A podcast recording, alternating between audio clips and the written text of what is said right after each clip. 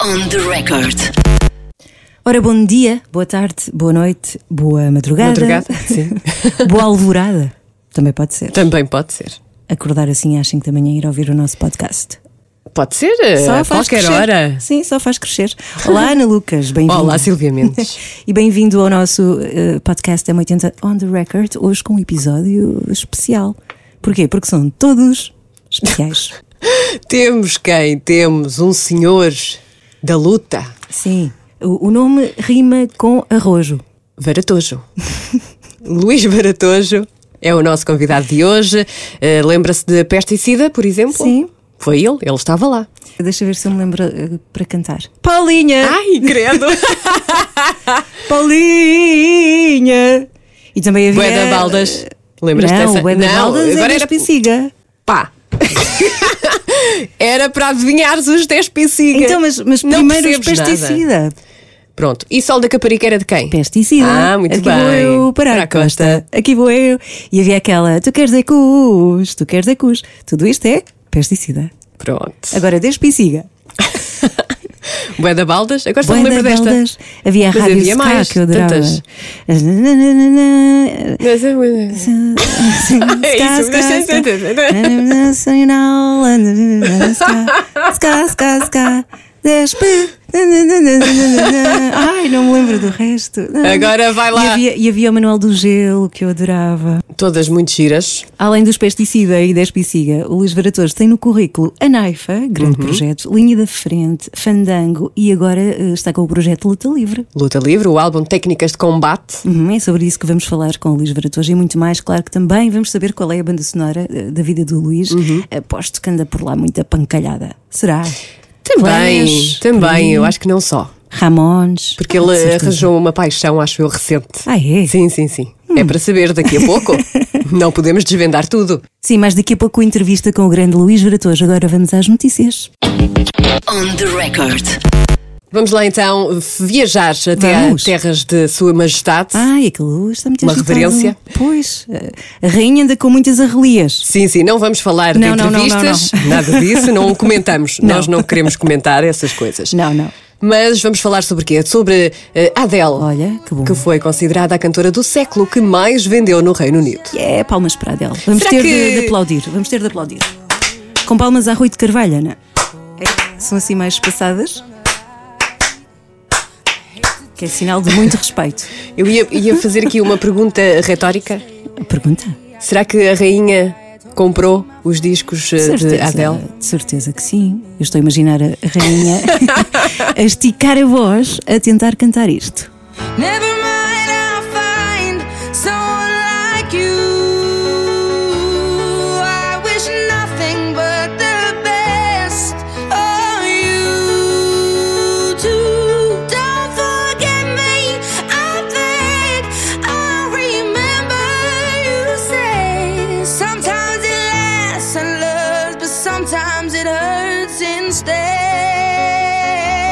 então, será que ela abanou os ombros a dançar esta? Devagarinho.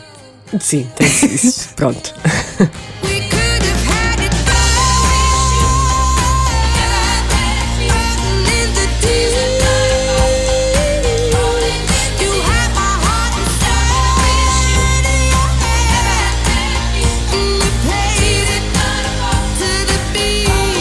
Ou será que a rainha chorou com esta?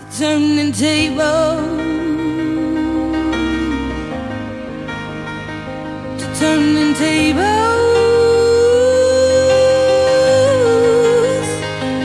Turning tables.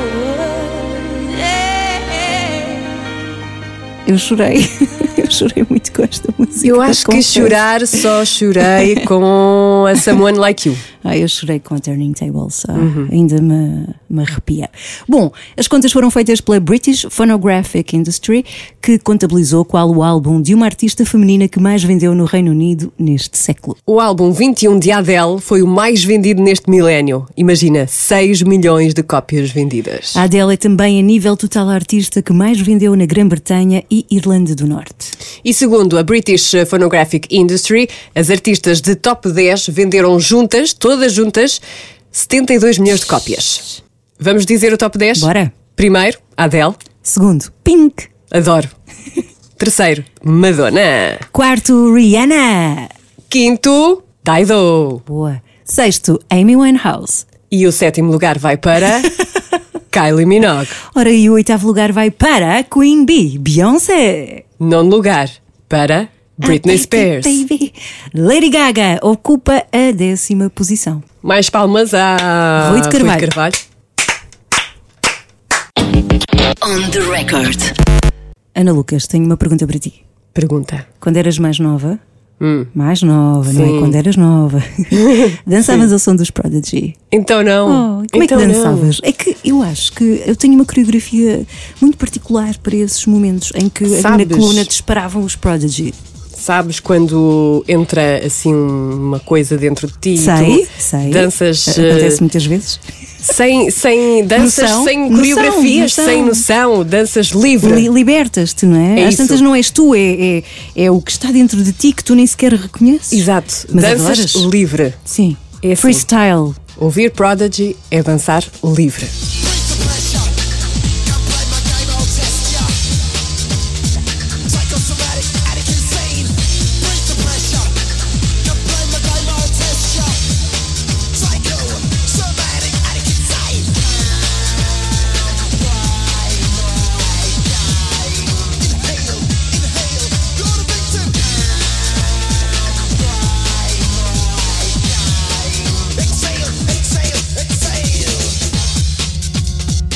Fiquei impressionada com os teus movimentos. Desculpa. Gosto do teu freestyle. Ok. Gosto muito. Ainda bem.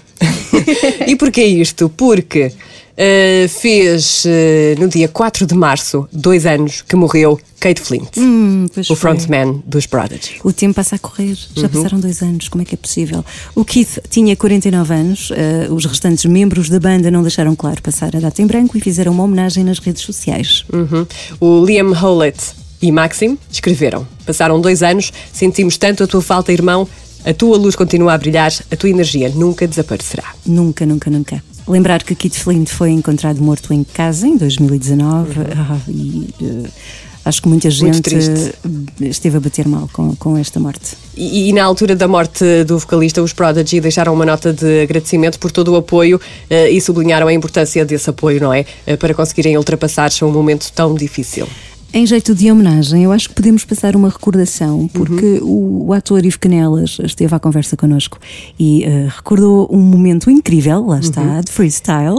Foi, foi, eh, aquele, foi o concerto que ele elegeu como o que o deixou mais despenteado, não é? mais que, sem noção, sim, mais sim. tudo. Vamos, Vamos a ouvir. ouvir. Ah, foi num concerto dos Prodigy, Exato, claro. exato. E outro incrível em Nova York foi há, foi há 5, 6 anos atrás, e Prodigy. Prodigy numa sala pequenina em que Sério? nem sabia que era possível ter um PA daqueles numa sala. Nós vibrávamos com o PA, eles com um Bem, isso deve ter sido- absolutamente doido, e as pessoas tinham, o nível de loucura era tal que as pessoas, encontrei muita gente depois do, quando o concerto acabou, espalhados pelo chão, tipo fruta podre, apagados, com, em que tinham escrito o nome e o número um contacto de emergência. Take me home. Não, Isso é o nível de maravilhoso. desse- não, o nível de disparate desse concerto foi, foi único, foi único, único, único. Eu, eu lembrar-me daquilo é uma sorte. Quem me dera ter estado lá. Saudades. Ah, enfim, suspiro nostálgico. Uhum. Este é o meu suspiro nostálgico. Profundo, intenso. Por falar em nostalgia, mas também com os olhos postos no futuro, vamos então à conversa com o grande Luís Varatojo. On the record. Olá Luís, muito bem-vindo aqui ao nosso podcast Tem 80 on the Record. Estás bem? Olá, olá, tudo bem? Por aqui sim, com Sim. vocês também. Também, cá está tudo. andamos, não é? Com a cabeça entre as orelhas, a tentar sobreviver. Como é que tem sido a tua experiência pandémica? Como é que tens vivido estes tempos? Epá, tem sido, acho que não tem sido muito diferente da, da vossa e da maioria das pessoas, não é? Estamos um, bastante limitados naquilo que podemos fazer. Eu acho que já nem me lembro o que é que é ir eh, beber um copo à noite Sim. e ir ver um espetáculo. E, e uma das coisas que me passa pela cabeça é como é que nós nos vamos comportar quando pudermos sair. O que é que vai acontecer? Será que ainda sabemos comportar-nos ou, ou não? É, isso- é isso que me vai passando pela cabeça. Mas sim, mas tem sido, tem-se, tem conseguido levar hum, estes tempos com alguma calma, porque é preciso, porque isto é mesmo, uh, mexe mesmo com as nossas vidas e temos que ter mesmo uh, paciência e olha, eu tenho fe- feito música, que é isso, tenho ocupado o tempo a fazer isso, e pelo menos tenho, tem sido o meu escape. Uhum. Eh, Há pouco estavas a dizer, não, sabe- não sabes muito bem como é que vai ser. Fala-se nos loucos anos 20. Achas que vamos andar aí a querer eh, viver tudo até ao limite? Inclusivamente a música também, e quando, quando a cultura desconfinar, eh, achas que a adesão vai ser boa? Eu tenho a certeza que sim. Olha, eu acho que, que vai ser, eh, obviamente, eh, estamos eh, limitados e quando, quando deixarmos de estar, nós vamos tentar, evidentemente, a, a vontade é voltar ao que, ao que é normal, não é? E por isso é capaz de haver uma certa vontade de explosão, mas eu não acredito que isto seja assim de tipo passagem de ano, tipo, olha, hoje é um ano, amanhã já é outro, acho que isto vai Sim. ser muito progressivo, Uh, eu acho que este ano uh, se vão conseguir fazer uh, espetáculos, uh, mas também cheios de regras, não é? Ainda durante o verão, porque as autoridades não têm medo, o vírus é ainda, um, ainda meio desconhecido e, e é natural que se tenham esses cuidados e acho que vai ser ainda assim, pelo menos durante o verão. Talvez lá para o outono as coisas, com a população já vacinada, talvez eh, nos possamos dar eh, aí a, outras, a outros contactos, mas eu acho que ainda vai ser assim muito limitado durante este ano e por, por aquilo que eu tenho lido também de especialistas na matéria, não só na parte da saúde como na parte social, um, vai demorar assim tipo dois anos até, até, até estarmos mesmo à vontade e nos esquecermos que isto aconteceu. Tu já tiveste um, já tiveste uma experiência, não é? Que vocês atuaram no, num festival no Avante. Uh, não, é, não foi, e não só isso, eu por acaso toquei no, na, na festa do Avante, mas também uh, no, no verão também aproveitei e fui ver outros, outros Uhum. espetáculos. Eu fui ver um concerto de jazz ali no, no com estas regras todas, com os afastamentos sociais, entradas à vez, etc. Correu bem. Fui ver aqui o, o concerto, por exemplo, do Manuel Cruz, uh, aqui no, no Teatro Maria Matos. Tão bom também, esse concerto, sim. também correu, também correu bem, mas pronto, é meio estranho porque está tudo máscara, não se vê as caras das pessoas, mesmo quando se tenta can- cantar os refrões das músicas, não é a mesma coisa. Aquilo é tudo assim um bocadinho, é tudo um bocadinho estranho, mas pelo menos dá para, deu para usufruir e, e pelo menos que, mesmo que seja dessa forma, que, se que consigamos fazer alguma coisa. Não é? Precisamos muito disso, não só nós que, como eh, músicos ou como artistas, que estamos no palco, mas eu também como espectador, eu preciso muito de, de ver espetáculos, preciso muito de sair e de, e de estar ao pé de outras pessoas, como nós todos, não é? Claro. Espero, espero que isso venha a acontecer rapidamente. Claro. Eh, Tu até eh, tiraste alguma coisa de positivo eh, deste confinamento, digamos assim, de positivo. Já começaste a fazer isto há algum tempo. Mas fala-nos então deste, deste projeto, o Luta Livre.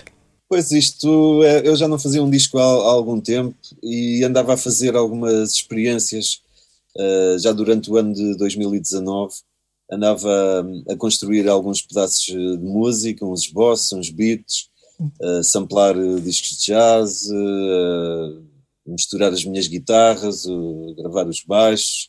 Andava a fazer pedaços de música e ao mesmo tempo andava já a escrever hum, estas letras que estão neste disco já andavam a ser escritas nessa altura, primeiro só como textos que ia recolhendo de, de notícias de jornal, uh, depois fui uh, trabalhando esses textos até que chegaram a um, a um, ponto em que me pareceu que podiam dar músicas e comecei a fazer essa, essas experiências ainda durante o ano de 2019.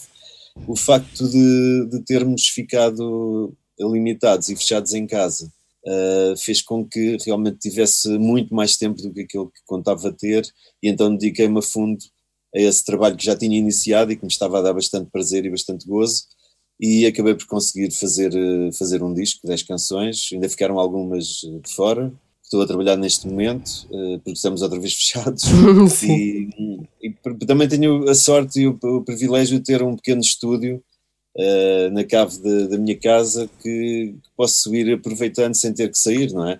Uhum. E, e, como tenho tudo à mão, tenho os instrumentos todos, tenho tudo o que é preciso para, para fazer música, tenho aproveitado bastante e, e, também tem sido uma terapia, porque se não tivesse isso não sei como é que conseguiria, porque a, a atividade ao vivo foi toda cancelada, não é? E, e ficar sem nada para fazer acho que é mesmo dramático e acho que pode causar danos irreversíveis na saúde mental e eu felizmente com, com o estúdio consegui uh, até agora ultrapassar uh, estes confinamentos e conseguir produzir o que, é, o que é bom também. Desconfinar também a alma, para quem ouve certamente também será terapêutico. Eu gostava de saber era mais sobre este projeto, sobre a forma como começou, tudo começou, esse, esse clipping, digamos assim, das notícias, da atualidade que tu ias consumindo. Porquê é que tiveste esta, esta ideia? Para já é super arrojado estar tão atento às notícias porque chega um ponto em que a nossa sanidade mental, digo eu, fica um pouco comprometida com tanta coisa que, que recebemos. E sobretudo Sim, é agora, verdade, nesta, mas- nesta altura. Isso é verdade, mas eu tenho um hábito já de, de há bastante tempo, sou assinante de alguns jornais online e, e tenho esse hábito de, de estar por dentro das notícias eh, nacionais, internacionais, gosto de saber o que se passa no mundo em termos de política, do ambiente, dos comportamentos sociais. Eh, eu sempre, sempre tive esse, sempre fui interessado pelas, pelas notícias, acho que não consigo viver sem, sem, estar a- sem perceber o que é que está a passar à minha volta, não, não faz todo o meu género, portanto tenho que, tenho que estar a par. E a partir de, de determinada altura, como disse há bocado, comecei a tirar algumas notas de notícias que eu achava eh, que me interessavam mais, ou a própria ou a notícia em si, o assunto, ou então uma frase ou outra que me, despertava o interesse, a forma como estava escrita, ahm, outras vezes o, o contexto, e então fui recolhendo esses, esses pedaços de, de textos, Uh, muito em como são notícias, muito em prosa, muito são, são, são textos que não rimam, que não, não, não me passava ideia pela cabeça de realmente no início fazer música com isso, mas era como era um assunto que me interessava, fui recolhendo. E às tantas, quando comecei a, a tratar esses textos, a olhar para eles numa segunda vez e a mexer um pouco nas palavras, tira daqui, põe dali, ref- refaz a estrutura, adiciono algumas impressões minhas também a esses textos, Uh, comecei a pensar que poderia fazer alguma coisa com eles. A primeira ideia que me surgiu até foi fazer um blog, onde pudesse pôr esses textos, talvez acompanhados de uma imagem, ir fazendo uma, uma espécie de, comentário à, à atualidade e disponibilizar isso para quem quisesse, para quem quisesse ver. Um, mas o que é facto é que quando essas, esses textos uh, se começaram a desenvolver e, e, e, por outro lado, também comecei a desenvolver uh, os outros os pedaços de música que fui fazendo, um, pensei em, em experimentar juntar as duas coisas, em vez de, de, de estar a, a, a pensar partilhar esses textos só como textos, mesmo juntando uma imagem, pensei se calhar podia pô-los em cima de música um, e, e se calhar podia arranjar aqui outra forma de comunicação. Então a segunda fase da ideia foi fazer, quando comecei a experimentar, gostei do, do resultado do, dos textos em cima da música que tinha criado até aí. Um, e comecei a, comecei a pensar, a abrir, mudar um, um pouco a estratégia, abrir um canal no, no YouTube uh, e convidei uh, duas pessoas que, que conheço que trabalham na área da animação para uh, trabalharem comigo e fazerem vídeos, juntarem a, a sua leitura dos temas à animação de vídeo e passávamos a ter uma peça audiovisual ou peças audiovisuais em vez de só texto Uhum. e, e imagem uh, parada. E pronto, isso deu as primeiras canções eh, e, e comprometemos os três a conforme ia acabando uma canção, íamos eh, fazendo a animação, íamos colocando, se conseguíssemos um- uma por mês, uma duas em dois meses, pronto, a ideia era essa. E alimentar esse canal e ir partilhando essa- estas ideias eh, nesse canal. E pronto, e foi assim que nasceu esta ideia da luta livre ser realmente música em vez de ser outra coisa.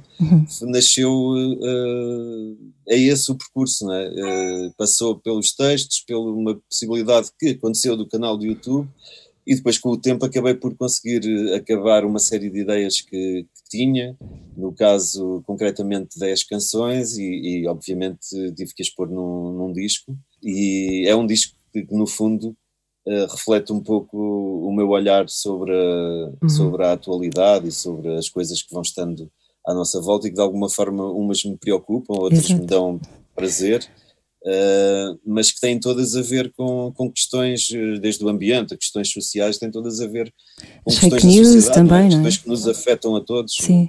E foi, foi difícil eh, escolher, é porque é uma avalanche de, de- de problemas e de causas: o ambiente, a globalização, a precariedade, fake news, ah, o consumismo, o desinteresse político, enfim, e por aí são as tuas preocupações, hum, são mais prementes. Eu não, não posso eh, considerar que isso tenha sido assim um plano tão, tão, tão concertado, não é? E tão objetivo de tratar deste, deste e daquele assunto. Acabaram por aparecer, é? eu tenho mais coisas recolhidas e vou recolhendo porque, porque como te disse há bocado, ou me interessa o assunto, ou, ou, ou o ângulo de abordagem, alguma coisa eh, faz com que eh, nessas essas, essas notícias em particular, em vez de as ler só, retiro um bocado, ou retiro às vezes o texto todo e guardo, para mais tarde depois dar uma volta e, e se calhar fazer alguma coisa com eles. Não, não há assim um plano de agora vou abordar esta lista de assuntos, não? é? eles vão, vão aparecendo, Vão não é? Uhum. vão aparecendo e se me dizem alguma coisa, se eu acho que, que, que me dizem alguma coisa ou, ou se gosto da forma como estão escritos, acabo por, por guardá-los. E, e,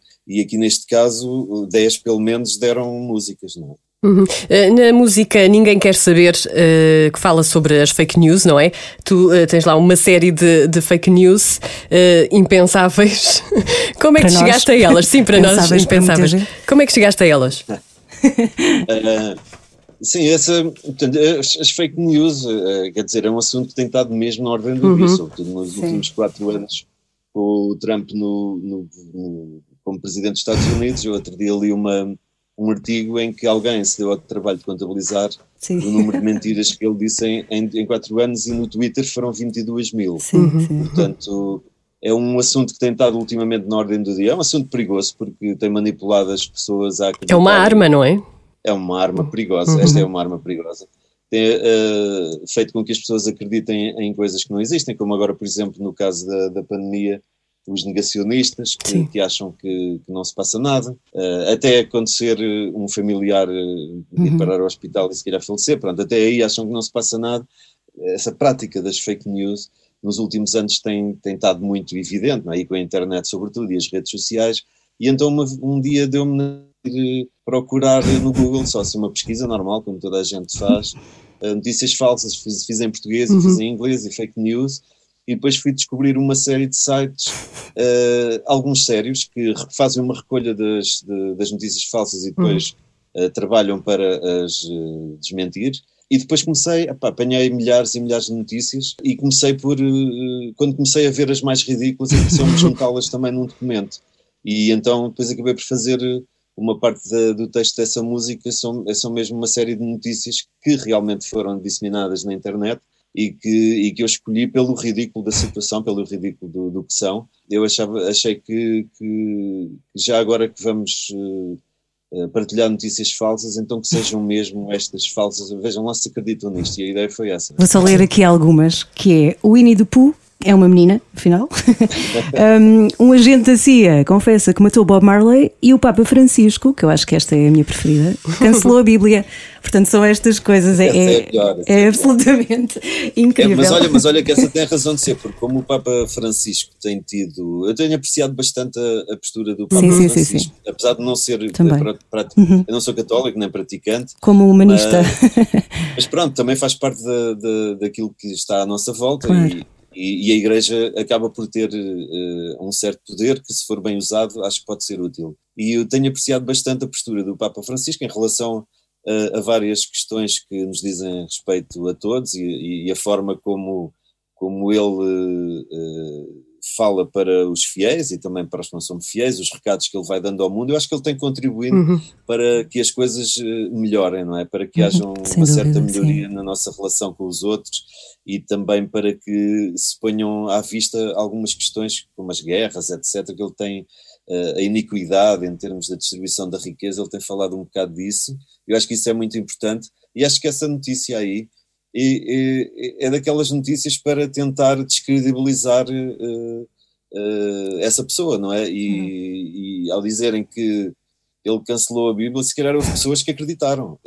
Se Certeza. ele é, é tão é tão contemporâneo, tão, vamos lá, eu não diria revolucionário, mas tão de mente tão arejada que se calhar há Sim. pessoas que acreditaram que se calhar ele até cancelaria a Bíblia e, e faria uma Bíblia nova. Por isso, as meias são ridículas, obviamente, mas eu acho que todas elas têm ali um ponto que podem pode fazer. Há pessoas que acreditam que a Terra é plana, portanto. E o que, o, que é que, o que é que terá levado, a, a- a, por exemplo, à notícia de Winnie the Pooh é uma menina? O que é que estará, que interesse é que estará por trás disto?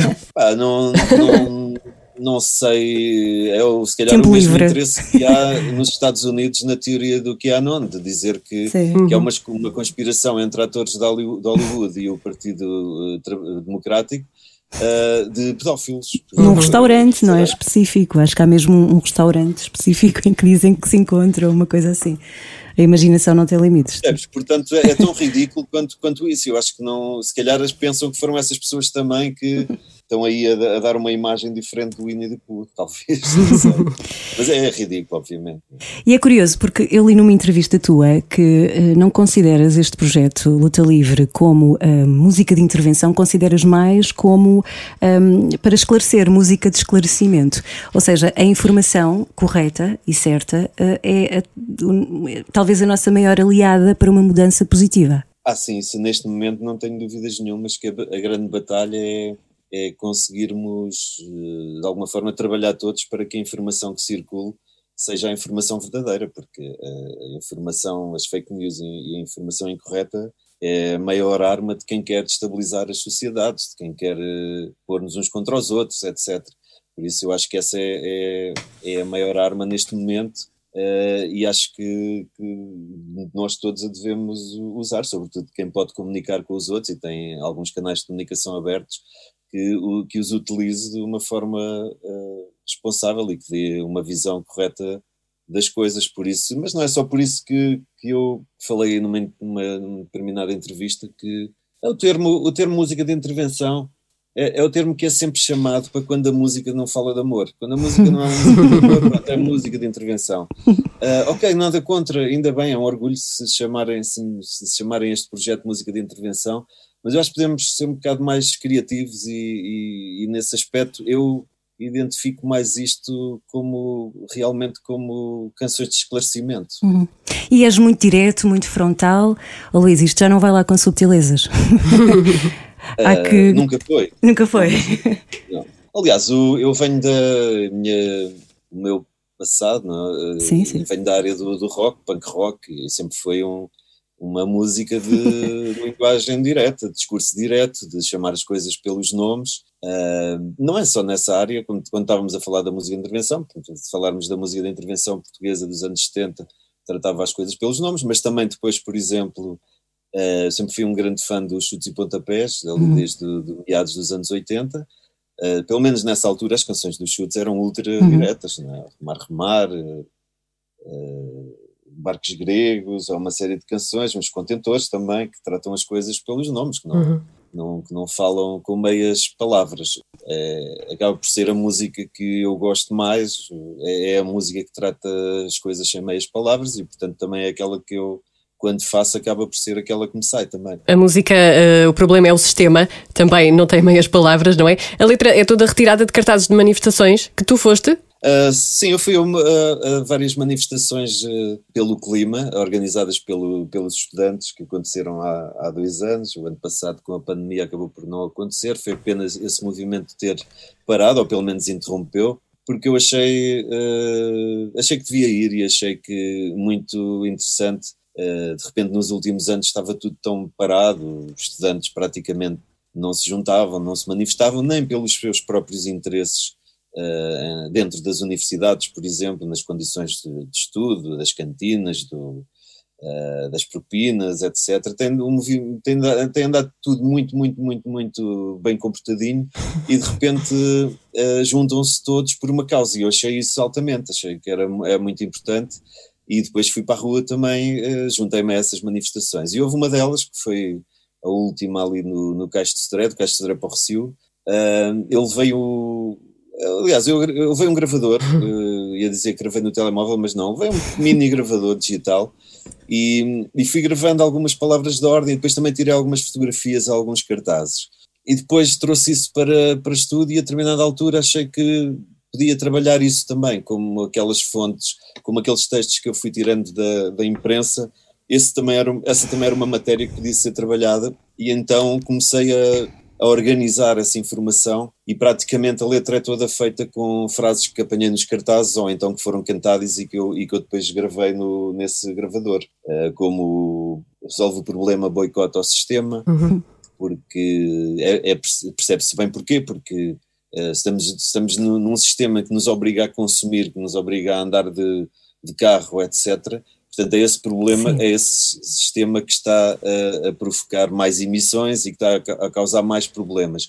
Portanto, quanto menos nós eh, consumirmos e, e, menos emissões eh, provocarmos, eh, melhor se calhar se consegue resolver o, o, o problema. Uh, e outras frases que, que, estavam no poder popular, por exemplo, também achei curioso o, a malta mais nova usar esse tipo de, de frases, que eu acho que depois vinha saber depois foram usadas também nos anos 70, essa fase do eh, criar, lutar, criar poder popular. Uhum. Acho que foi uma frase usada também nos anos 70 em algumas manifestações e manifestos, etc. E achei curioso essa passagem de, de testemunho e acho que batia certíssimo aqui. A ideia da canção foi dar a, a voz a, a, a essa malta que tem ido para a rua e de alguma forma também prestar aqui um tributo àquilo que eles têm feito.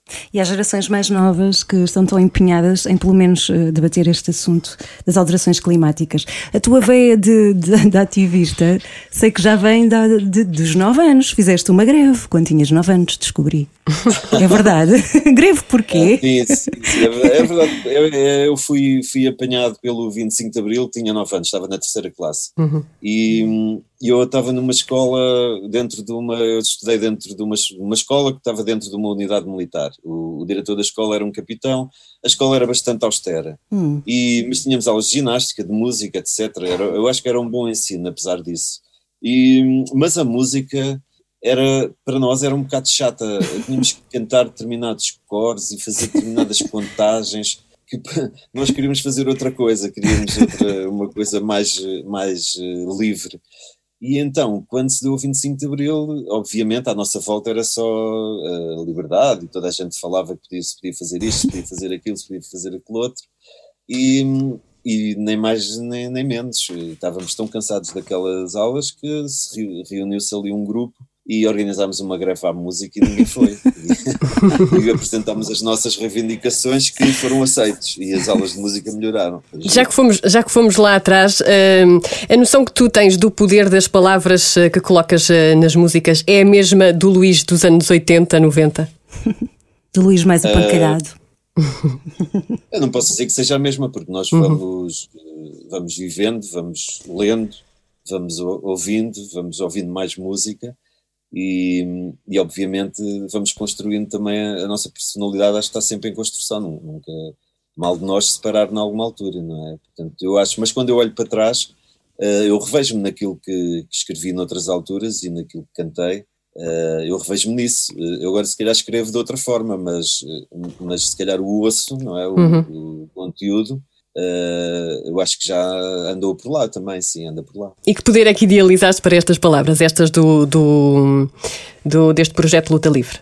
Eu não idealizei nada, porque isto não foi nada, foi, foi, foi um trabalho que foi, foi acontecendo, as coisas foram acontecendo com a, com a prática, conforme fui juntando, isto foi aparecendo. Eu não fazia ideia que, que ia fazer eh, este disco, não fazia ideia que ia pôr isto, e vamos tocar ao vivo também, portanto também não fazia ideia que isso ia acontecer. Eu sabia era que tinha que usar aquilo que uh, eu fui mais ou menos empurrado para recolher essa informação, alguma coisa tinha que sair dali. Uhum. Uh, e eu sabia que isto que tinha que usar e, e sabia que tinha de disponibilizar uh, que, que, para as pessoas poderem ter contacto com, com, esse, com esse trabalho. Agora, que poder é que essas palavras podem ter ou não, é, é um, é uma incógnita, realmente não, não, não sei se as pessoas se identificam, se não se identificam.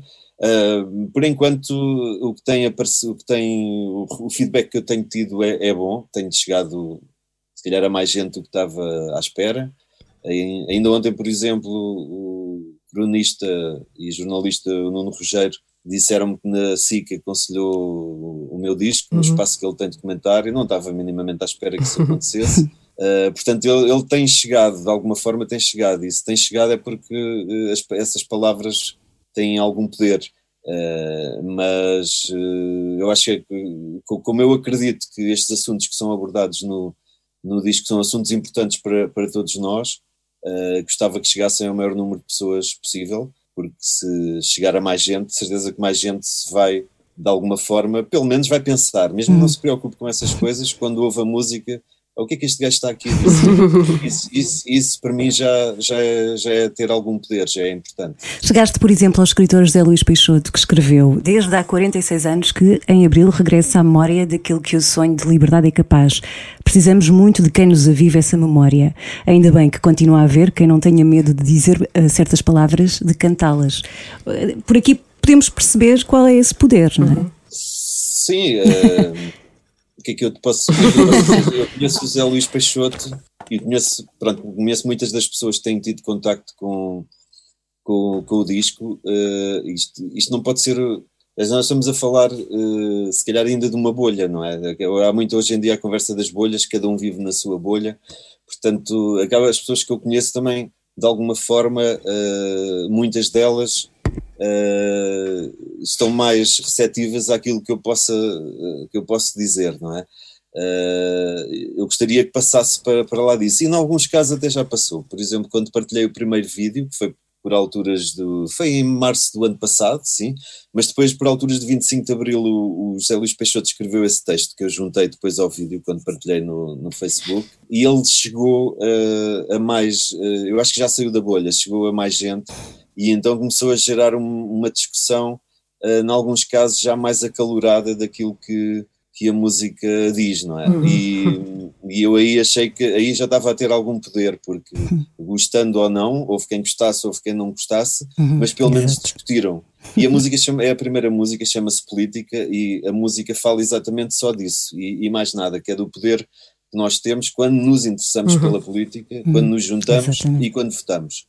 Uh, só isso, mais nada. Só que houve pessoas que achavam que, que eu estava ali a ter uma apologia de um regime assim, de um regime assado, e comunista para aqui, comunista para ali, uh, quando a única coisa que estava a puxar era nós somos todos cidadãos e isto é uma é, a nossa participação na democracia é muito importante, porque se nós não participarmos, são os outros que escolhem. Basicamente é isto que a música diz. E o facto de ter provocado acesa discussão. E não te irrita solenemente quando te dizem dedica-te à música, tu não és político.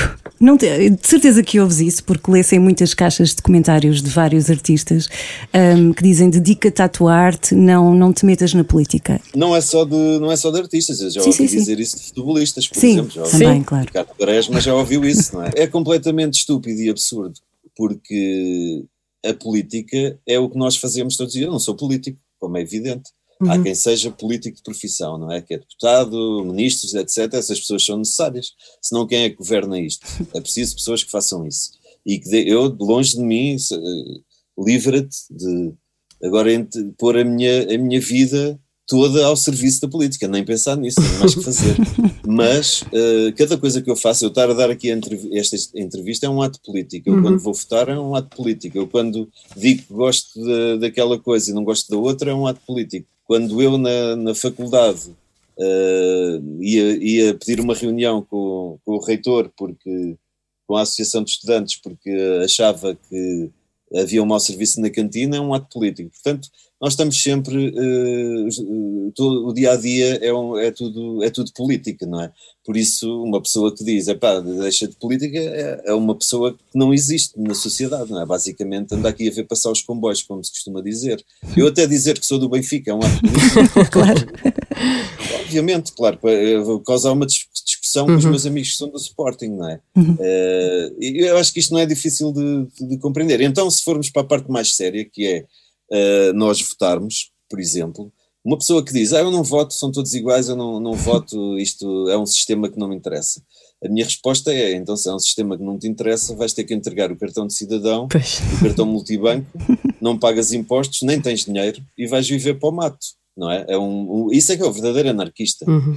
que é, não, não, tá, não, não, não participa na sociedade e vive sozinho, não, ou vive, ou vive numa comunidade de pessoas que se revêem, mas depois não podem sequer fumar um cigarro, porque o cigarro é feito, não é? É feito sim, dentro do, da sociedade. Uh, ou não podem usar papel higiênico, por exemplo, porque é um produto da sociedade também, da indústria. Uh, portanto, mal comparado é isto, não é? Uh, nós, uh, se estamos aqui, temos que minimamente participar para que quem mande, de alguma forma, seja um reflexo daquilo que nós queremos, não é? Uhum. E só, isso, isso só pode acontecer e só pode melhorar se nós nos envolvermos, senão não, não, não irá acontecer nunca. E o que é que achas que se deve a esse desinteresse? É, só, é culpa da educação ou é o quê? É, esse desinteresse, do meu ponto de vista, é um desinteresse que tem sido trabalhado por, eh, por alguns interesses, porque é, é quando nós nos desinteressamos, há sempre um governo, começando pelo outro lado, há sempre um governo. Mesmo que muita gente não vote, há sempre um governo. A história é essa, há 40 e tal anos que nós vemos isso acontecer. Ah, e antes disso também, só que antes não havia eleições, era um governo imposto. Mas o governo há sempre, não é? Se nós não aproveitamos o facto de podermos escolher para escolher as pessoas em, em quem nós confiamos, ah, ou se não confiamos em ninguém, temos que arranjar outras, temos que fazer outros partidos, arranjar outra forma de, de escolher. Se nós não, não, não, não fizermos isso, nós vamos ah, acabar sempre por, por estar a ser eh, governados eh, por pessoas que os outros escolhem. Portanto, não, não vejo aqui volta a dar. Imaginavas alguma vez que a palavra fascismo eh, estivesse hum, tão presente no discurso do dia a dia? Tão, fosse tão corriqueira, por assim dizer? Eu acho que, que neste momento estamos a, a atravessar. Eu há bocado estava a pensar, não era no fasci- fascismo, mas estava a pensar no racismo. Nunca me passou pela cabeça que no século XXI ah, a questão do racismo fosse um assunto. Para mim era um assunto, já estava resolvido há muito tempo, quer dizer, não, a escravatura já foi abolida há, há muito tempo. Por exemplo, Portugal, e, e falando do, do nosso país, nós somos uma mistura de visigodos, celtas, muçulmanos, eh, se- pá, uma, uma, mistura de, de- montes de, de raças e credos e de, de gente. Nós somos isso. Como é que nós podemos estar a, a ter, eh, alguns de nós, alguns setores da sociedade, terem eh, atitudes racistas em relação aos ciganos, em relação a outras comunidades? Isso é completamente impensável. Nós que emigramos para, para a França nos anos 60 e 70, eh, na minha, minha família houve primos, tios, tios primos, tios avós que foram viver para barracas em França para, para, para trabalhar, eu não gostaria que tivessem sido expulsos de lá, não é? É, nós fomos ocupar outros territórios, nós tivemos uh, centenas de anos em, em África a explorar territórios que não são nossos. Que moral é que nós temos para, para, para falar disso? E isto junto o fascismo aqui ao lado também, quer dizer, nós vimos o fascismo acontecer em Portugal, vimos o, fascismo, mesmo vivido, pelo menos há documentários, não é? Muito difícil, e filmes, não é? Basta uh, termos um pouco de curiosidade. Vimos acontecer o fascismo, destruiu praticamente a Europa inteira, entre, pôs o mundo numa recessão enorme durante, durante muitos anos, causou milhões de mortos, e ainda falamos do, hoje em dia, às vezes puxamos o fascismo assim com uma determinada leveza, que eu não acreditava que fosse possível no início do século XXI, mas o que, o que é facto é que ele é um, é, é um assunto, não é? E sendo o assunto, então falemos dele, mas falemos dele como, como ele é mesmo, e temos que o combater. Deixaste muitos temas de fora deste primeiro disco. Ainda vais continuar, ainda há muita coisa para abordar, não há? Olha, eu acho que isso, acho que dentro deste, deste Muitas técnicas de combate. música de intervenção ou de esclarecimento, ou que seja, há, há sempre assuntos para abordar, porque essa, essa música, realmente, esse tipo de música nunca eh, morreu, não é? Ela tem alturas em que sai mais, eh, por exemplo, nos últimos anos tem havido, sobretudo, eh, músicos da área do hip hop que, que falam dessas questões sociais, não tanto no rock, mas no hip hop tem havido sempre.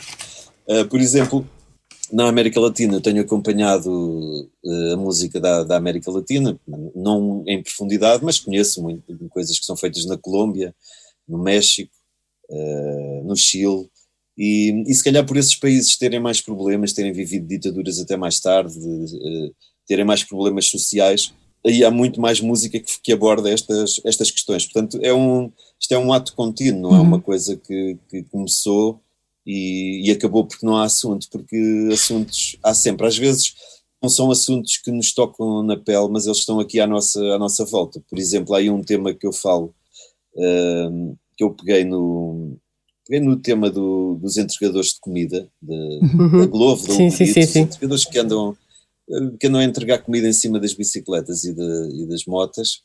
Ah, eu peguei nesse tema porque conheço as condições de, de trabalho desses, eh, desse- dessas pessoas. Eu não trabalho nisso, eu nem conheço ninguém que trabalha nisso, mas eu quando, quando olho, ah, eu, eu- faz-me refletir o que é que está a passar aqui. E o que está a passar são pessoas que estão a, a trabalhar sem qualquer, eh, sem um vínculo laboral efetivo, que não têm descontos para a segurança social, que não têm assistência de saúde, que quando forem mais velhos não se sabe o que é que vai acontecer. Uh, no fundo, estamos a falar de trabalhadores, mesmo pessoal que trabalha de forma precária. E depois faço o, o olho para o lado inverso e olho para, minha, para os meus amigos, olho para mim, e nós todos trabalhamos de forma precária, nós trabalhamos a recibos verdes desde que nos lembramos de nós. Portanto, Nós também não temos nada disso, também não temos segurança. Quer dizer, alguns não têm, porque outros lá conseguiram ir descontando, mas há muitos que nunca descontaram, não têm segurança social, não têm baixa, direita baixa, por exemplo. Se nós não pudermos ir trabalhar, eh, se tivermos que ficar em casa, ninguém nos paga para isso. Portanto, não temos qualquer. eh, não, não, praticamente não existimos para o Estado a não ser para pagar impostos. E lá está um tema que, que se calhar está aqui entre nós e que nós eh, não nos apercebemos. E acho que vale a pena falar dele e vale a pena pôr isso em cima da mesa. E, e esta pandemia veio destapar as fragilidades das quais estás a falar, do, do, do setor da cultura. Como é que achas que a cultura vai dar a volta? Tendo em conta já o que foi anunciado pelo, pelo governo. Como é que vai tudo acontecer? Porque já, já era frágil, não é? Sim, a, a área da cultura e estou a falar da cultura dos artistas Sim, sim, portugueses. sim, sim. Para mim não é a cultura do, dos festivais que trazem Sim, artistas de fora, claro. porque isso é outro negócio. Outra coisa. A cultura dos artistas portugueses que Working class hero. são mesmo isso. Sim. Porque se deixam de tocar eh, durante seis meses, ou três, ou agora ainda mais, as coisas tornam-se mesmo difíceis, os cachés não são os mesmos dos que vêm de fora, portanto o negócio é outro e, e é uma situação bastante difícil. Toda a gente vive de forma precária, como eu estava a dizer há bocado, ninguém tem, ninguém tem porque não há esse estatuto em Portugal, não é? Não há esse estatuto do artista, portanto eu não estou a falar só de músicos, já posso falar também de técnicos, Uhum, que estão englobados na, na área dos músicos, posso falar de, de atores, Uh, não há um estatuto de artista, portanto, nós trabalhamos uh, como um advogado, como um, o chamado profissional liberal, uh, profissional independente, que fatura quando tem trabalho, quando não tem trabalho não fatura, mas uh, vive uh, só por si. Uh, nós temos que pagar uh, a segurança social, é toda ao nosso encargo, portanto, não há aquela. Quando nós trabalhamos para um empregador, uma parte pagamos nós, outra, outra trabalha para paga o empregador. Aqui não, aqui pagamos tudo nós. Ah, e isso ainda valeria a pena se estivéssemos a falar de, de- de um, de um tipo de trabalho, de uma atividade que gerasse muitos milhares, não é? que, em que nós fôssemos muito bem pagos, mas não é esse o caso.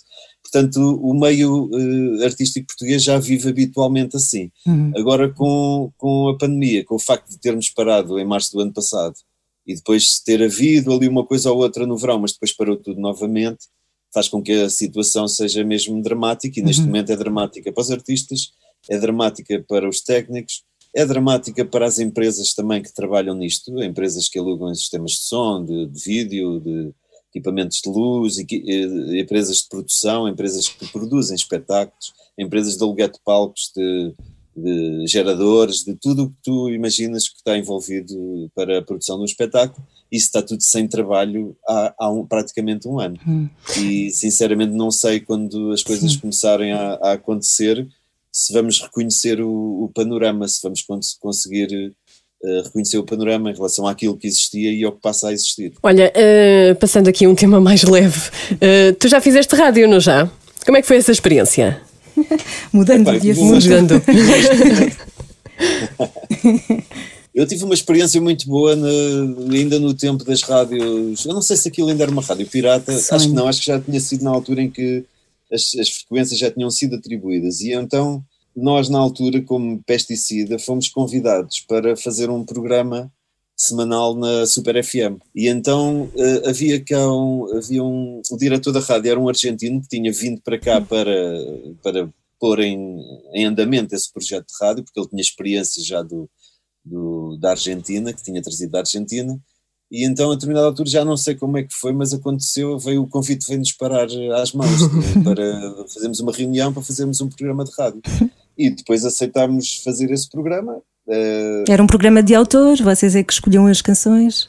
sim, era um programa, programa chamava-se Combate Rock, Maravilha. e, Lá está, que é o Combate. nome um disco dos. Está no sangue, não é? Pronto, era um programa de rock, obviamente. eh, estamos a falar do início dos anos 90. eh, Uh, sobretudo nessa altura houve a música mainstream era, era bem pesada, estou-me a lembrar dos, dos Guns N' Roses, dos Metallica, dos Rage Against the Machine, dos Nirvana, dos Soundgarden, etc. Essa era a música que, que saiu, não é? O grunge e tudo à volta que saiu ali naquela altura e o programa baseava-se muito nisso e também nas nossas, eh, na nossa música mais, eh, mais antiga, no caso dos Clash, tudo o Dead Kennedys, tudo o que tinha a ver com punk, e, e o programa era à volta disso. A, a determinada altura, depois fiquei só eu e o Nuno Rafael no programa, porque o resto do pessoal começou a fartar-se um bocado de ter que ir para o Montijo todos os sábados, porque os estúdios eram no Montijo, e nós então levámos o programa. O programa era, eh, tinha uma série de coisas eh, engraçadas, nós usávamos bastante eh, o facto de podermos fazer um programa de rádio, então inventávamos muito, punhamos fitas, eh, por exemplo, tínhamos um passatempo, punhamos o- a fita a andar ao contrário com uma, com uma música relativamente conhecida, e, e então o pessoal tinha que telefonar a adivinhar que música é que era. E parecia que era, quando depois uma fita a andar ao contrário, parece que estamos sempre a ouvir russo. é? É. E- e- mas o que é facto é que a malta de vez em quando conseguia adivinhar. E pronto, e o programa foi, foi bastante fixe ter feito o programa, que durou seis meses. Ainda foi meio ano. Tens saudades desses tempos de pacalhada do punk? Uma vida punk, É. tens saudades da vida punk. Não, a, a vida, a vida punk era, se calhar, até era um bocado mais eh, atrás, quando íamos para o bairro Alto todos os dias, íamos para o, Para o gingão, não é? Gingão. Sim, o gingão, sim. E aí houve uma certa movida mesmo da, da música punk em Lisboa. Os Pesticida E têm uma canção de homenagem ao gingão, não é? Sim, nessa altura fizemos essa letra, foi escrita até lá numa das mesas do Gingão. Que. Nós íamos lá todos os dias, por isso, eh, no fundo, a música eh, reflete sempre o teu, aquilo que tu fazes, não é? Aquilo que tu és. E nessa altura eh, parávamos lá todos os dias, uma música, tinha que sair uma música dedicada ao Gingão e saiu. E no primeiro, no primeiro disco, aliás, desse, desse bar onde, onde se passou a juntar muita gente da, da música, Uh, esse, esse bar foi bastante importante para saírem outras bandas, para uh, se organizarem concertos. Dali organizavam-se concertos noutros locais, mas basicamente eram pensados ali, eram discutidos ali. O bar foi muito, foi muito importante. Era, era um bocado, esse, esse bar era um bocado um, o avesso de uma certa intelectualidade que parava no bairro Alto nessa altura. Uh, e onde nós não podíamos entrar, uh, uns bares onde não podíamos entrar, não nos deixavam, pronto. E aí era outro tipo de, de, de pessoas que paravam, e este, este movimento que se criou aqui à volta do Gingão foi um bocado isso, foi o, quem não podia entrar nesses sítios acabou por ser relegado para aqui. É curioso que depois as outras pessoas que paravam nesses outros sítios começaram a bater à porta do Gingão, quando o Gingão se tornou o centro do, da, da movida do, no E bairro vocês Alto. deixavam Mas entrar? eh, quando, quando não estava demasiado cheio, sim, porque ali não havia Claro limitações. sim. o porteiro Claro. só, só havia quando já não cabia mais ninguém. Era, a filosofia, a filosofia era essa. É mesmo essa a filosofia. És uma pessoa nostálgica ou não? Gostas de concentrar as energias no presente e no futuro? Não, gosto mais de, mandar a bola para a frente, aliás, o, Isso nota-se também com, com a tua, onde tu empregas a tua criatividade, não é? sim, o que eu tenho naquilo que eu faço, eu gosto de aproveitar o tempo e ir pensando. ah, Nós todos, a vida é curta para todos, não, não é só para alguns. E é melhor que a aproveitemos e que e a minha filosofia é essa, que a aproveita a fazer coisas. E não, não me cabia na cabeça, por exemplo, manter eh, uma banda com 30 anos não é? e estar sempre a fazer a mesma música e a, contar a mesma história, não. Eu gosto de, de ir. eh, E as coisas vão-me surgindo, quer dizer, nem penso demasiado também nisso. Acabo por. eh, fico um bocado cansado de fazer determinadas coisas ou usar determinados métodos, então tento experimentar outros. E quando acho que, que o resultado vale a pena mostrar, faço o projeto e mostro às pessoas. Um, e gosto de olhar para trás, mas de uma forma positiva. Uh, eu, às vezes, se me perguntas isso por causa da, da M80, eu às vezes também ouço a M80. atenção. Uh, porque a seleção uh, é uma seleção alargada, obviamente, mas tá- vai buscar muita música boa, a música nos anos 80, sobretudo. Uh, eu acho que foi tão boa a música pop, não é? A música pop rock foi tão boa que hoje em dia as pessoas continuam a ouvir. Uh, acho que foi uma década muito, muito rica. Mas uh, gosto de ouvir aquilo que se vai fazendo de novo e gosto de andar sempre à procura de, de coisas novas e uso, uso sobretudo esse o passado. Às vezes faço uma, uma visita só para porque me lembrei de alguma coisa, mas não Não, não, não é, não faz parte do meu modus operandi. Mas agora vamos Andar ter de. no passado. Sim, agora vamos ter de escavar, está bem? Pode ser no passado, porque vamos querer ir, por exemplo, à tua infância. Qual é que era aquela música infantil que tu gostavas mais, ou que nunca te saiu da cabeça, que ainda consegues cantar Epá, se falas em música infantil, isso é mesmo quando eras miúdo? É que tu eh, o que é cantavas. que eu me lembro? Entre a greve e a não greve que fazias na escola? Desenhos animados. Um bocadinho antes da greve também, um bocadinho antes da greve, não? Uhum, sim. Sim.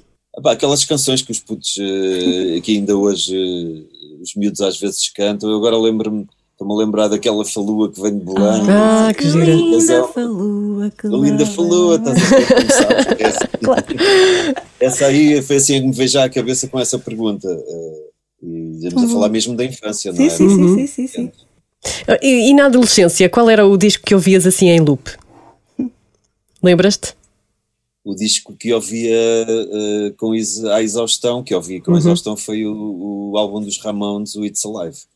Eh, e não sei o que é que ouvi- quantas vezes ouvi isso, mas foram muitas. O lado A, por exemplo, já dificilmente toca. Eu depois tive que comprar em, em CD, porque já não conseguia.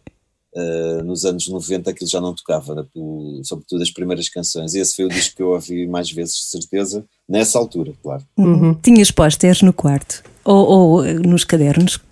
Às vezes plastificávamos os cadernos com, com bandas e artistas. Sim, eu, eu lembro-me de, de haver al- algumas revistas também nessa altura que traziam aquelas duas páginas que eram o póster. Eu, do- dos Ramones, sim, também.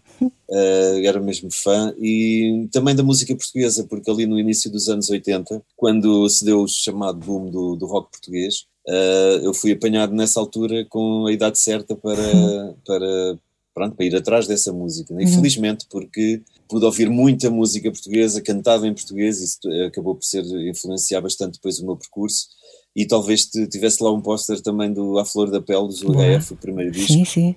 Uh, eu lembro-me, por exemplo, Grande também som. comprei o disco dos Táxi uh, no primeiro dia, no dia em que ele saiu, e nesse dia tivemos uma festa numa, numa garagem de um amigo meu e só tocou esse disco, um lado, o outro, um lado, um outro, um lado, o outro, e portanto isso foi muita música da minha uh, adolescência. Depois também, como estávamos ali no período do, do, do pós-25 de Abril, Uh, ouvia-se muita música do Sérgio Godinho, do, Sim. do Zé Mário Branco, do Zeca Afonso. Aliás, eram as canções mais fáceis para nós na rua tocarmos na, na guitarra acústica e, e juntávamos muitas vezes para isso. E misturadas com canções do GNR e dos UHF, lá vinham também as do Zeca e do, e do Sérgio Godinho. E esse foi o cocktail da, da, minha, da minha adolescência. Há pouco estavas a dizer que, ouve, que ouves de vez em quando em M80. Quando, por exemplo, surge assim um- uma música que tu gostes muito, qual é a música que te coloca um sorriso na cara? Assim, de repente, a música que me coloca um sorriso na cara é o One Step Beyond dos Madness. Os Madness também são uma das minhas bandas eh, preferidas. Esse também foi um disco, esse primeiro disco que tem essa canção, foi um disco que tocava de um lado e do outro várias vezes. Inclusive, eu lembro-me de uma vez, eh, nós organizávamos umas excursões, eh, fomos à Serra da Estrela, fomos a outros sítios, eh, só pessoal novo, só, só malta do, para curtir mesmo, Sim. pessoal novo. não, havia, não havia adultos misturados. E era só o condutor da- do autocarro. Senhor condutor, sim.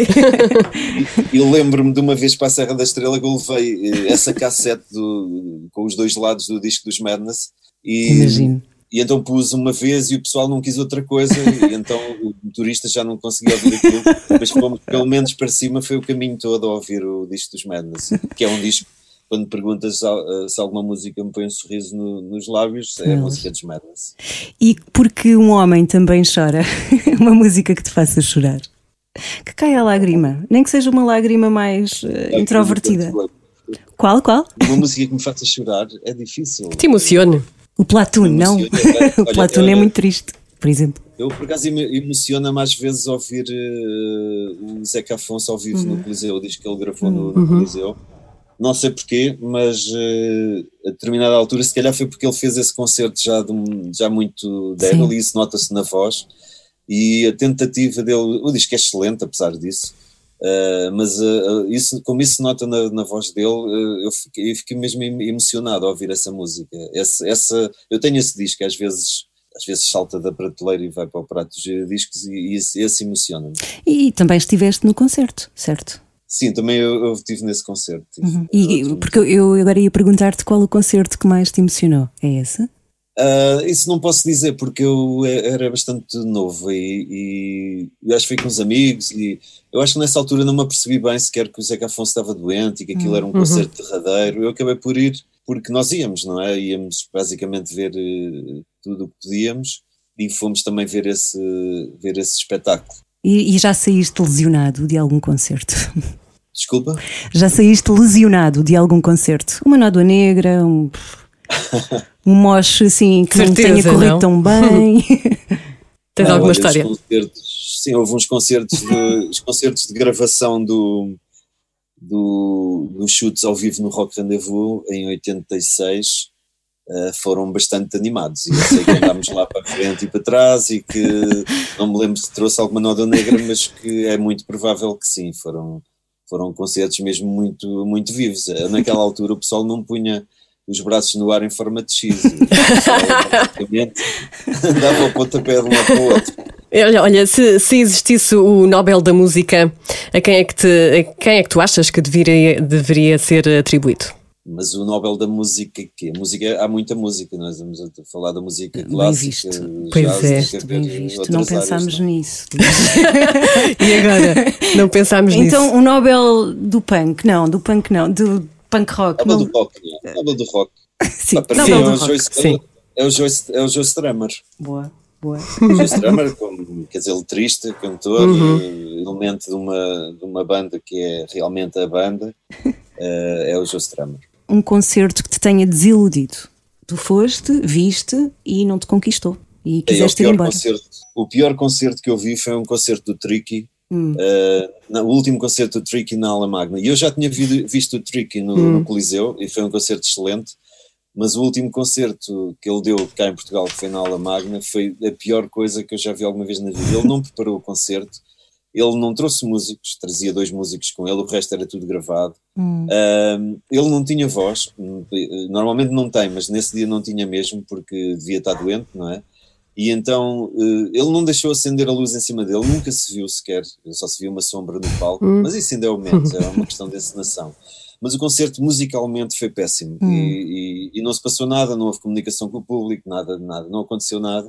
E quando me perguntaste o pior concerto, eu lembrei-me logo desse, foi a pior coisa que eu vi. Como é que tu te sentes quando isso acontece? Sentes-te chateado, frustrado? Como é, como é que te sentes?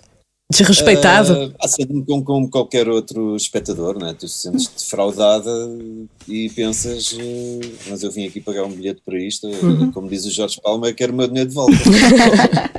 penso, não é? Gostas de versões? Sim, gosto de versões. Gosto Tens alguma Aliás, que gostes muito? Em 10 Pisiga nós fizemos Fizeste, sim, sim, sim. Há várias versões que eu, que eu gosto muito. Há uma versão que eu acho que é o é, é mesmo aquela versão que é quase melhor que o original, que é o The Man Who Sold the World, uhum. do David Bowie, pelos Nirvana, uhum.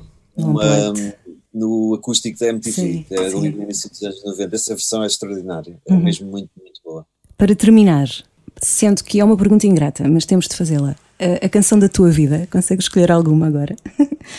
não tenho aquela canção, não tinha que fazer uma playlist no Spotify. Podemos tratar disso. Pode ser.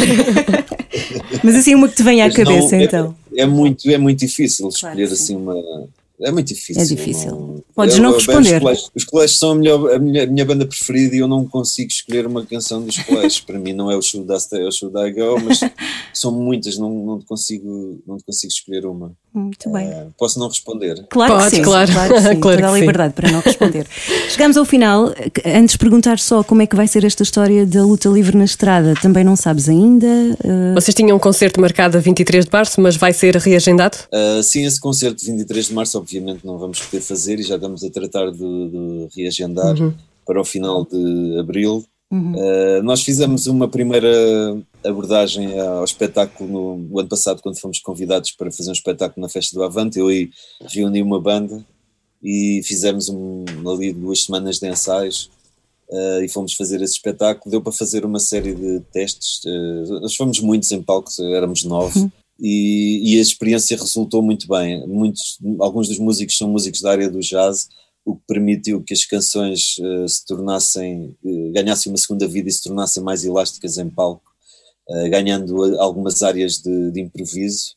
E, e, a experiência foi, foi muito boa, portanto, vamos pegar nisso para para montar uh, o espetáculo agora já com o disco completo, porque nessa altura não, não, não estava. E hum, depois do disco sair, tive vários, uh, vários convites para, para fazer espetáculos e há uns quantos uh, para abril. Eu espero que em abril nós já possamos fazer espetáculos que, que nos deem essa autorização, porque tem uns, tem uns quatro espetáculos para, para fazer em abril e estamos ansiosos por voltar a pôr essa experiência que tivemos no Avante e nos ensaios agora com as canções todas, que estamos ansiosos por montar esse espetáculo e que isso possa acontecer eh, já, já em breve, porque também dizer que desde que o disco saiu eh, não estava à espera que, que as coisas corressem tão bem. Posso dizer que a edição de CD, eu fiz edições limitadas de CD e vinil CDs praticamente já não existem, para 10 ou 20 exemplares uhum. neste momento. Uh, eh, LPs ainda alguns, mas também já vai por aí, ou seja, houve uma boa uh, recepção e acho que as pessoas que têm os discos estão a aprender uh, a cantar essas palavras de ordem para poder depois dizê-las ao vivo e nós estamos ansiosos, ansiosos porque isso aconteça. E como é que as pessoas podem adquirir os, os discos? Olha, isto foi uma, uma edição de autor e está disponível no Bandcamp, Bandcamp Luta Livre porque é o site que realmente mais justo para os músicos, porque disponibilizam um, um serviço muito eficiente de, de, vendas através de PayPal uh, e cobra, a percentagem que cobra é mínima. Uhum. Uh, mas também na, na, na, minha agência, na agência da Luta Livre, que é uh, Produtores Associados, uhum. produtoresassociados.com, tem uma loja que abriu por acaso também agora, a loja estreou-se há três semanas, e que para além da luta livre também tem outros artistas da produtores associados, como é o caso dos Dead Combos, Castro Fun Connection, Helena D'Água e outros artistas que, que, têm, que estão a trabalhar com essa agência. Portanto, ou Bandcamp ou produtores associados. Pronto, perfeito. Luís, muito obrigada por esta conversa. que tudo Obrigado, corra bem e que sim, que voltes à estrada uh... o mais breve possível, sim, não é? Era bom sinal para todos que isso acontecesse. Muito okay. obrigada. Obrigada. Obrigado. Obrigado pelo convite. Ora é essa, bom resto de confinamento.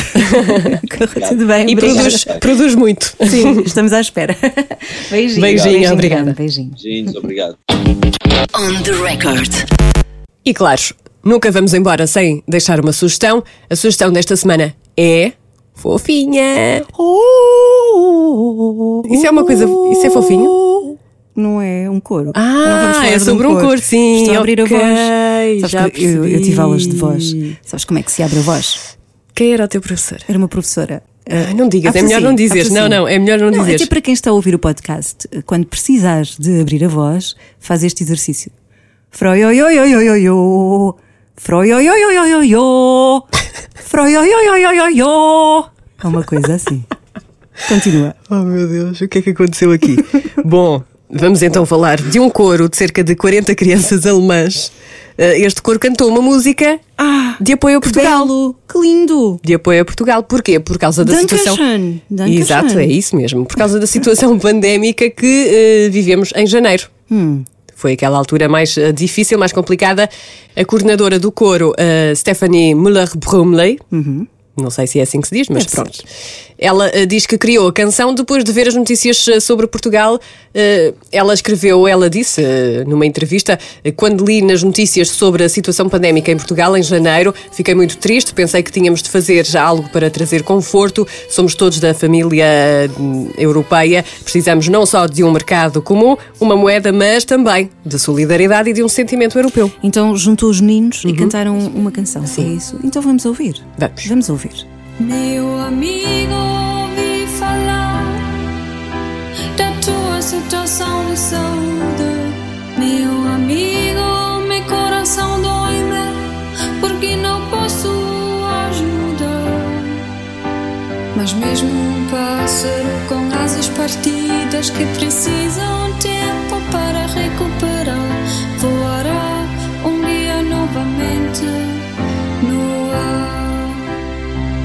Estarei com você.